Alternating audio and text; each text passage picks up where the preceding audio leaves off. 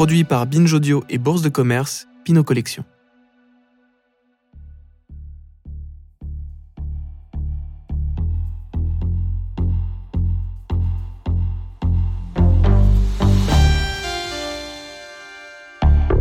Ça a commencé comme ça?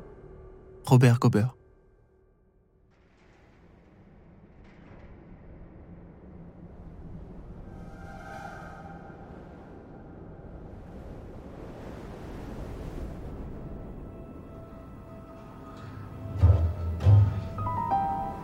En voyant l'état du couloir sombre devant vous, vous êtes pris d'un doute. Vous êtes au DIA Center, l'un des centres d'exposition qui est en cette année 1992 l'un des plus novateurs de New York. Celui a contribué à réhabiliter le quartier industriel de Chelsea, et dans ce bâtiment rénové en briques rouges, il faut bien dire que vous ne vous attendiez vraiment pas à trouver au sol des pièges à rats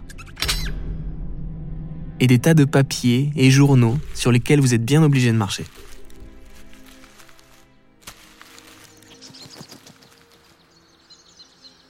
Ah, vous arrivez enfin dans une grande pièce lumineuse dont les murs sont recouverts d'une peinture représentant une forêt luxuriante. Ah, ça va tout de suite mieux. Cette sensation de saleté qui vous envahissait vous quitte peu à peu.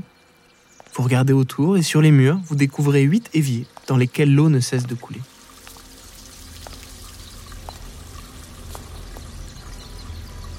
Finalement, vous n'êtes pas si bien que ça.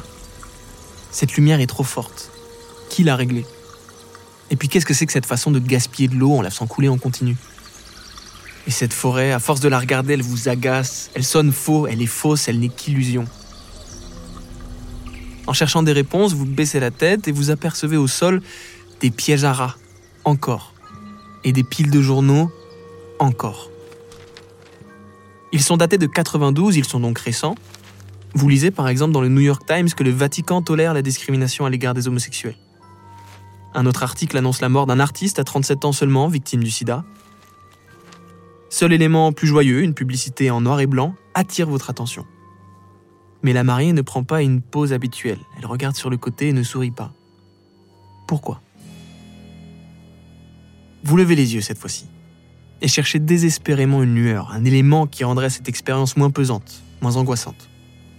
Là-haut, il y a deux fenêtres, mais ce sont des fenêtres à barreaux, en fer forgé. À ce moment, une petite voix crie dans votre tête. Évade-toi. Maintenant. Cette expérience immersive est une œuvre de l'américain Robert Gober. Robert Gober, vous l'avez vu d'ailleurs dans l'exposition, c'est celui qui était vêtu de cette robe de mariée sur la publicité en noir et blanc. Robert Gober fait écho dans cette œuvre aux techniques de torture et d'interrogatoire de l'armée américaine. On pense au waterboarding, au simulacre de noyade, mais aussi à l'isolement, à l'exposition au bruit et à la lumière permanente. Depuis ses débuts dans les années 80, Robert Gober propose des œuvres parfois angoissantes, souvent drôles, toujours déroutantes et bizarres. Elle puise dans le banal, les objets du quotidien, notre environnement le plus familier. Mais rien n'est fortuit chez cet artiste. Ses créations lui permettent d'affronter et de renverser les tabous de notre société. La sexualité, la religion, la discrimination ou encore la mort. Les images sont incongrues. Elles frappent l'esprit pour mieux guider celui qui les regarde vers leur signification.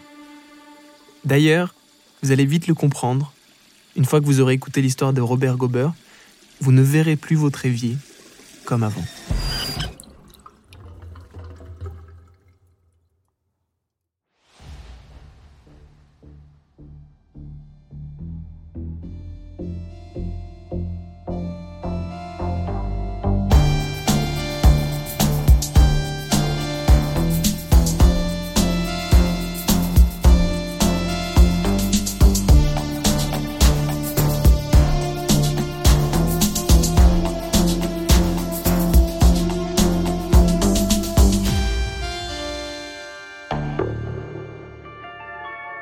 Ça a commencé comme ça. L'histoire de Robert Gober commence par une drôle de légende. Sa mère, Madame Gober, était infirmière dans un hôpital et elle aimait raconter le soir à son jeune fils Robert les anecdotes du bloc opératoire. comme par exemple sa première opération lorsqu'un médecin lui a tendu la jambe amputée d'un patient, une jambe dont elle ne savait que faire. Robert Gober naît en 1954 dans une petite ville du Connecticut, dans le nord-ouest des États-Unis. Son père est un adepte du do-it-yourself, fais-le toi-même pour les moins bilingues d'entre vous. Il a lui-même construit la maison familiale, par exemple. Le jeune Robert fait de la luge et du patin à glace l'hiver.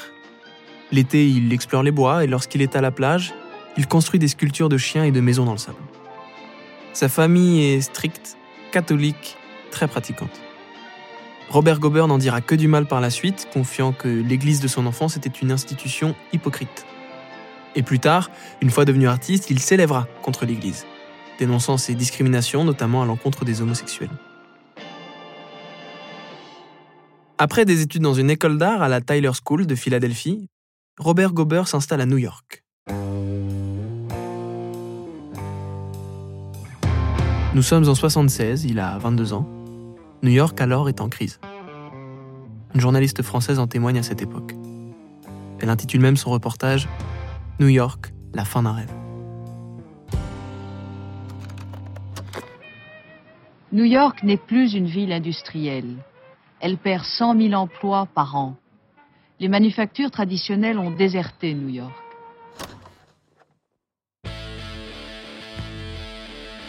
New York est une ville sous tension, certes, mais c'est aussi un creuset artistique en ébullition.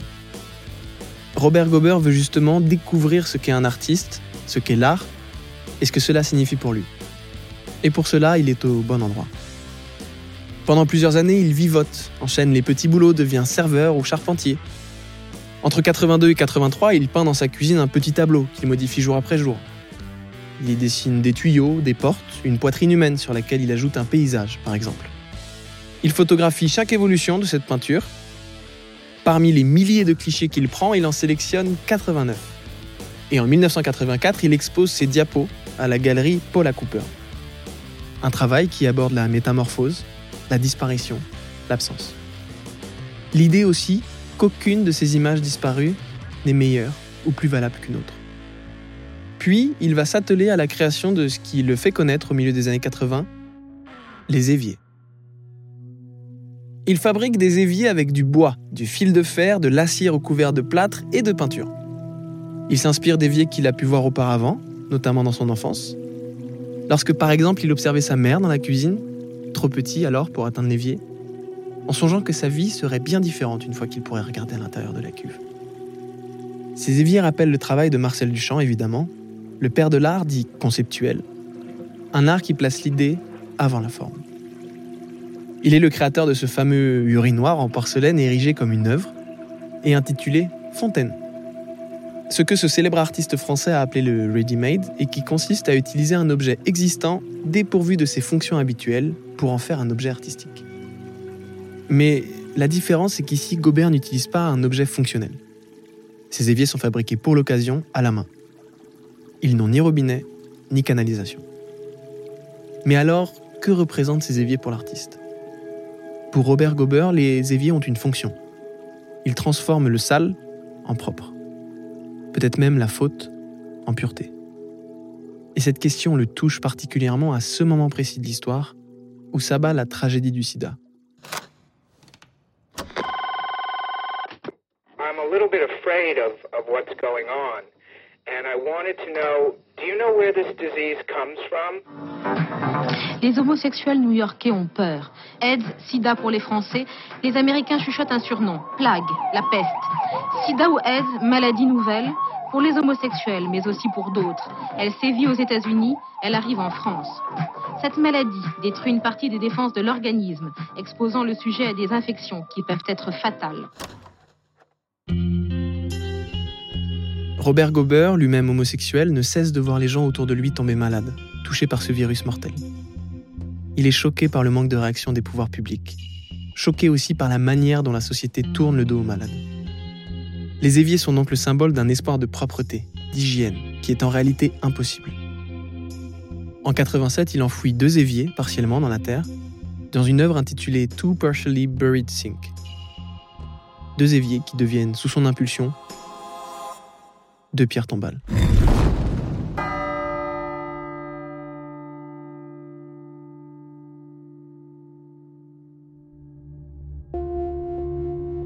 Lors d'un voyage à Berne, capitale de la Suisse, Robert Gober se rend au musée d'histoire naturelle.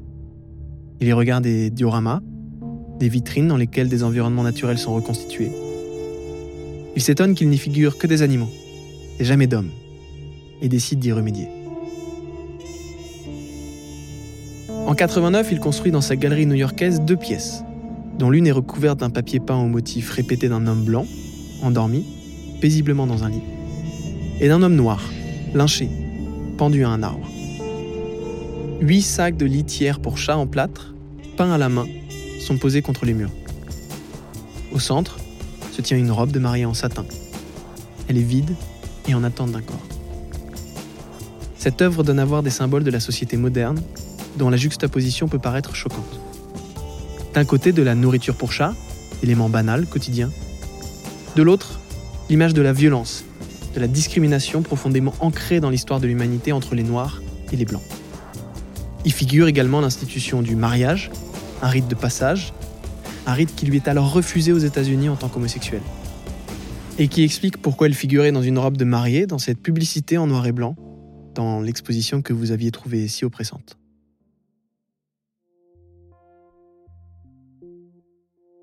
C'est avec une jambe qu'il refait parler de lui. Oui, une jambe. Plus précisément, une jambe d'homme, élégamment habillée, coupé à la cuisse et fiché dans un mur. L'effet est saisissant, dérangeant, sans être gore. Robert Gober a eu cette idée lors d'un trajet en avion, en observant un homme d'affaires, jambes croisées, dont il pouvait voir la peau entre le pantalon et la chaussette. Il décide alors de faire une sculpture en cire d'abeille, à partir d'un moulage de sa propre jambe. Il y implante un à un des poils achetés chez un marchand de perruques. Il ajoute à l'un de ces fragments de corps une bougie posée sur le genou, comme un appendice, une protubérance, qui lui donne une dimension érotique et un aspect inhabituel. Cette euh, inquiétante étrangeté, on l'éprouve à nouveau avec une autre de ses œuvres, créée en 1994, composée encore une fois de jambes. Et cette fois-ci, des jambes d'enfant, habillées de chaussettes et de sandales, qui s'empilent dans une cheminée comme des bûches. L'image rappelle d'autres images surréalistes, vision à la Magritte ou à la Dali, et à tout ce que drainent ces étranges associations et métamorphoses entre le banal, le bizarre, l'érotisme et la mort. En 1997, Gober présente au MoCA, à Los Angeles, une nouvelle œuvre, dont l'élément central est une grande sculpture très iconoclaste de la Vierge. Le corps de Marie est transpercé d'un large tuyau en bronze, la statue, comme les deux valises posées au sol à côté d'elle, est posée sur une bouche d'égout, au fond desquelles le spectateur peut voir une source d'eau, remplie de rochers, d'algues et de coquillages. Sous la sculpture, l'espace aquatique est garni de pièces de monnaie surdimensionnées, comme celles que jettent les touristes dans les fontaines et que l'eau grossit. Cette monnaie date de 1954, date de naissance de Robert Gober. Et sous les valises, on aperçoit les jambes poilues d'un homme et les pieds d'un jeune enfant. L'égout, comme l'évier, a une fonction, une fonction métaphorique, que Robert Gober explique. C'est une fenêtre sur un autre monde. Toutefois, le monde dans lequel vous rentrez à travers la métaphore de l'égout serait un monde plus sombre et inconnu, comme un inconscient écologique.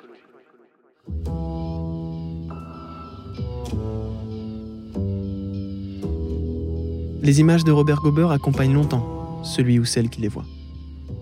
À la frontière de notre monde et du rêve, entre poésie, bizarrerie et révolte, chacune d'elles réveille nos sens et les certitudes dont nous sommes prisonniers. Et s'il y a une chose que nous a appris Robert Gober, c'est que lorsque nous sommes prisonniers, il faut s'évader.